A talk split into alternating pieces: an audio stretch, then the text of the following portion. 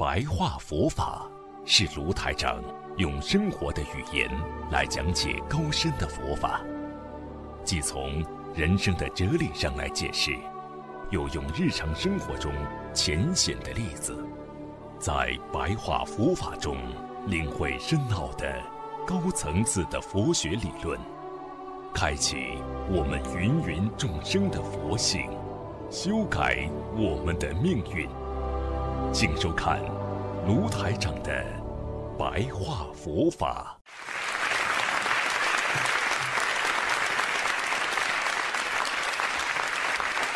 所以很多人一个小不忍则乱大谋。有的时候你看到了眼前的任何事情还没有发生原则性的变化、实质性的变化。只是外表的烦恼，让你想到了我想要去改变它，我想要去让它变化。那么实际上，你真正的变化还没有。那么这就是我们人的心态的转变。有的时候就是一时的冲动，后悔莫及。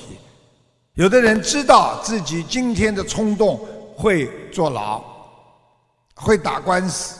但是他还是这么冲动的去做了，这就是说明这个人根本不够控制自己的能力啊！师傅在这里要告诉你们一个小故事啊，跟这个师傅说的有关系的啊。有一天，有一个小和尚挑着水桶，好不容易打了满满的一桶水。刚刚走了没多少步，一颗石头一滑，整个滑倒，自己呢摔了一跤，还被吓了一大跳。辛辛苦苦从大老远好不容易打上来的水，全部洒光了。一时他非常的愤怒，用脚踢这些石头，而且这个心里嘴巴里还在骂。都是你们不好。这时候脚一踢，不但人滑倒了，连水桶都摔破了。啊！事后呢，他就去问自己的禅师，他的师傅就跟他说：“孩子啊，你先坐下，我和你讲个故事好吗？你听师傅跟你讲一个故事，来平息一下你的情绪。”冷静一下，否则你做什么事情都做不好的。这个啊，小和尚就说了：“那师傅，你告诉我吧。”这个禅师呢就开始说：“曾经呢，有一只骆驼在沙漠当中行走着，正好在太阳像一个大火球的正午晒的它。”又渴又饥，啊，就是又嘴巴干又饥饿，在焦急万分的时候，他一肚子的火不知道往哪里发才好。正在这时，没想到一块碎玻璃片把他的脚掌给弄破了一点点，啊，比较痛，啊，但是呢还没出血。这个时候呢，这个骆驼呢又饿又疲惫，啊，累得不得了的骆驼火冒三丈，他抬起脚啊，狠狠地将碎片呢踢了出去，却不小心呢，把他原来的伤口啊撕裂开来了，伤口加深，鲜红的血从骆驼的啊这个脚底。流了出来，染红了沙子。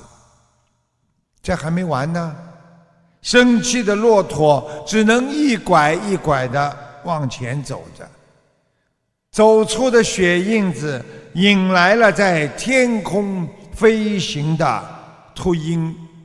大家知道那些天上的秃鹰啊，就是闻到血迹啊，它们就会飞过来的。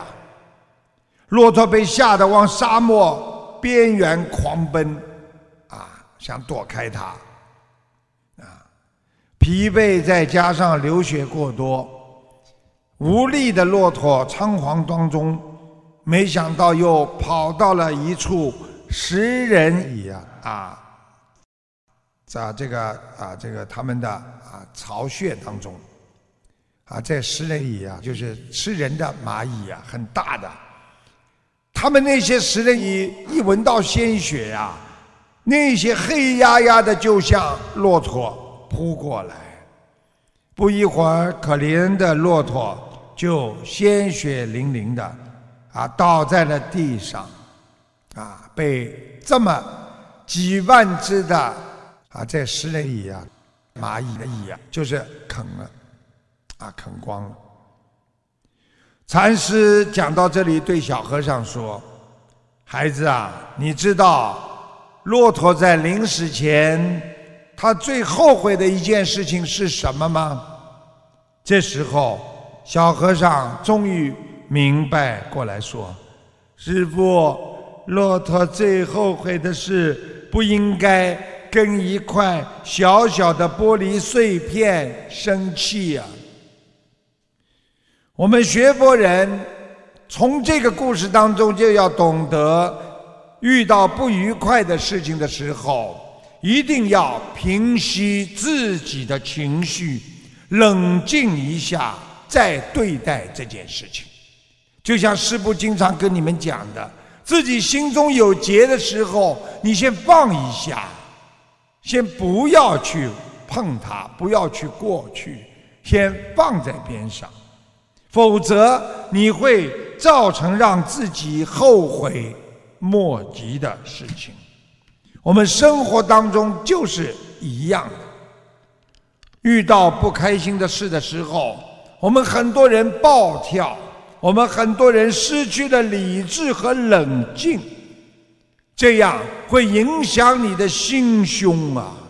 所以，学佛人心胸坦荡。善待生命，善待他人，你才能善待自己呀。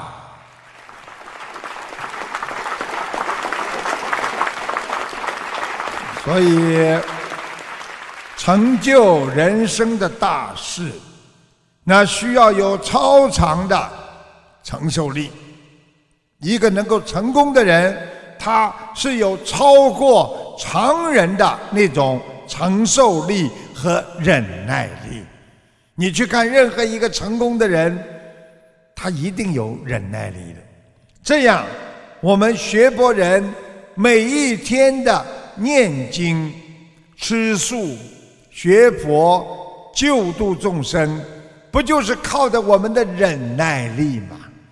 当我们有一天进入了西方极乐世界，啊！当我们进入了心灵净土的时候，别人羡慕啊，这个时候你真正的享受到天界的那种快乐的时候，那就是靠我们现在一步一步这么踏踏实实的忍耐走过的。所以，走向成功要学会克服困难。喜怒哀乐只是我们人之常情啊，啊，很正常的。为什么有的人碰到事情就会怒发冲冠呢？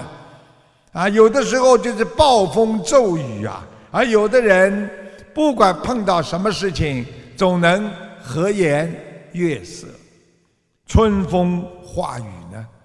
这就是内心的平衡点，掌握的好与不好。遇到不愉快的事情，要调整自己的心态，调整自己的情绪，多想一想，这个事情一定会过去的。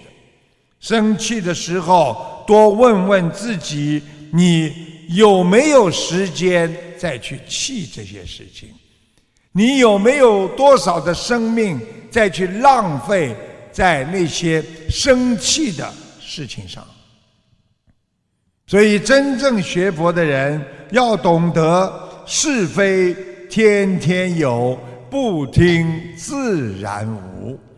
所以，是非天天有，啊，不听还是有，啊，那么是非天天有。你每一天都是在找理由。台长讲，心中无是非，你自然心中无事，自然无非呀。当一个人拥有了你一点财富，并不是你拥有的，那是借给你的，暂时你帮别人在人间保管这个财富。因为当你离开的时候，这些财富又归于别人了，啊，所以不要去贪图人间的多少，啊，我们不要自以为拥有财富了，实际上我们人很容易被财富所拥有啊，因为当你被这些财富所左右的时候，你就像那些借房贷的人一样。每一天被困在房贷之中啊！你不打工不还钱，那你的利息加上你的本金，就像一座山一样压得你喘不过气来。所以，我们做人，不管我们是否有名有利。是否我们有没有财富，或者我们很穷？永远不要因为一件小小的争执而远离了你的佛友和你的亲朋好友，因为这些小小的怨恨，在你心中会忘记别人曾经对你有过的恩情啊！所以。不学佛，你就是个人；学了佛，你就是个圣人。能够开悟了，你就是个菩萨。如果能够正等正觉了，而且彻悟了，那你就是个佛。所以学佛的人，永远不要去犯人类最大的错误，就是不敢承担。圣人的心和拥有菩萨的慈悲心啊！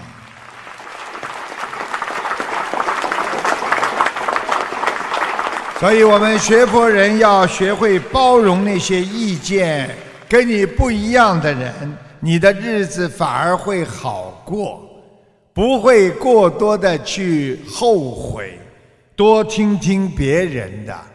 你自己就会改变，你就会减少你在生活当中的痛苦。你要学会容忍，你才能改变别人。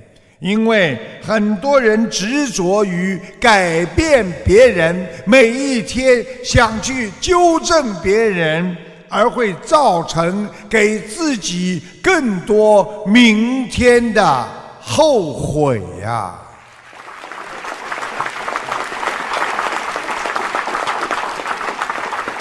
好，那个师傅呢，跟大家讲一个啊，这个故事啊，这个故事呢都是非常重要的，因为从当中呢可以啊听得出啊这个很多的人生的哲理，人生的哲理啊。从前呢，在一座茂密的深山当中，啊，有一只叫。居奇的老乌鸦，他生了几只可爱的小乌鸦，在一棵大树上，他非常喜爱他的小乌鸦。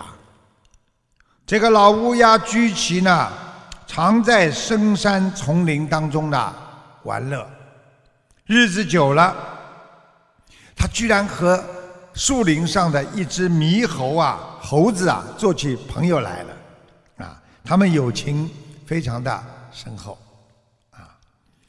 游居在附近树林当中的毒蛇呢，它每一天呢窥探的老乌鸦生的那几只可爱的小乌鸦，啊，常向那棵树上凝想着老乌鸦和猕猴，因为看着，如果哪一天等老乌鸦和猴子不在的时候。它就有机会去把那些小乌鸦吞食掉，把它吃掉。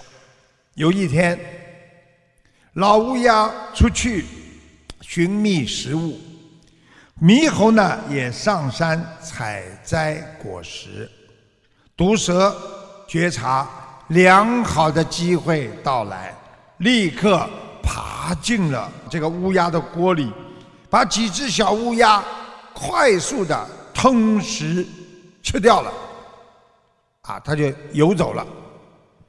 老乌鸦辛辛苦苦的找回了食物回来了，一进巢，只看见几根小羽毛和一些血迹。于是老乌鸦突然意识到，他的小乌鸦被毒蛇给吞吃掉了。他心痛异常啊！啊，你看看这些动物，它也会悲悯啊，它哭了。啊，非常的难受啊，小乌老乌鸦，他要为自己的孩子报仇啊，自己呢又不是蛇的对手，因此他更加的悲痛。这时候，猕猴采果回来了，啊，见状大惊，就问这个老乌鸦：“你为何这么伤心？”老乌鸦就。逐渐的告以小乌鸦被毒蛇吞吃的啊这些事情，这个猕猴听了非常的气愤，啊，怒骂道：“恶毒的毒蛇，丧尽天良，专门以杀生为业，悠闲偷懒，不务正业。看到比他弱的，他就张牙舞爪，吞食弱者，可悲的啊，弱肉强食啊！”这，猴子非常有正义感。猕猴同情安慰了老乌鸦以后，毅然的对老乌鸦说道：“毒蛇太可爱恨了，啊，我当为你报仇。”说罢，跳跃而去。猕猴走了不多远，就在树上看见毒蛇在地上悠闲地蠕动着，他心中想到。可恶的毒蛇，你竟残忍地吞食了我朋友的孩子！我今天非和你拼个你死我活，绝不罢休！啊！于是，猕猴以敏捷的身体跳到了毒蛇面前，扰乱了他的前进。毒蛇见状大怒，奋身来缠搏猕猴。敏捷的猕猴一个箭步跳跃过去，并再一跃上前，用力把蛇头抓住，拖到一块粗制的石头上，奋力的去摩擦。毒蛇终于头破血流，一命呜呼。猕猴把死蛇正到山坑当中，然后欣然离去。老乌鸦见大仇已报，心中大感安慰。这个故事，当时佛陀了知道了这个故事这件事情时候说道：“啊，佛陀当年在的时候说道，正义的猕猴，他是菩萨的化身，为去除毒蛇，不让它残害。”其他的弱小生命而牺牲自己，宁可造杀业堕落，为了保护众生的生命。这个故事大家要仔细听啊，非常有意义。我们每个人活在世界上，啊，修行的人可以说学小乘戒律，我们是绝对不傻啊。但是大乘佛法的精神是什么？不是执法不化，宁可自己堕地狱，但愿众生得离苦。所以，伟大的菩萨的精神，那才是真正的救度众生的精神。从这个故事当中，可以让我们知道，我们每一个人心中有无数条毒蛇。天天在伤害我们的心，伤害我们的肺和我们的胃，伤害我们的智商，伤害我们的能量。我们怎么样？要用心中的正能量，像猕猴一样，一个一个的把自己心中的恶魔给清除掉。我们要清除自己心中的魔障。我们不但要管好自己的心，更要把伤害自己内心的魔要赶走，要把它打掉。所以，帮助别人、救度别人，不怕自己担业，那就是菩萨的大乘佛法的精髓呀。所以，希望大家能够先好好的自修。把自己修好了，但是一定要学会救度众生，这样你才能学会离苦得乐。今天就给大家啊，这个白话佛法就到这里，谢谢大家，我们下一次啊再见。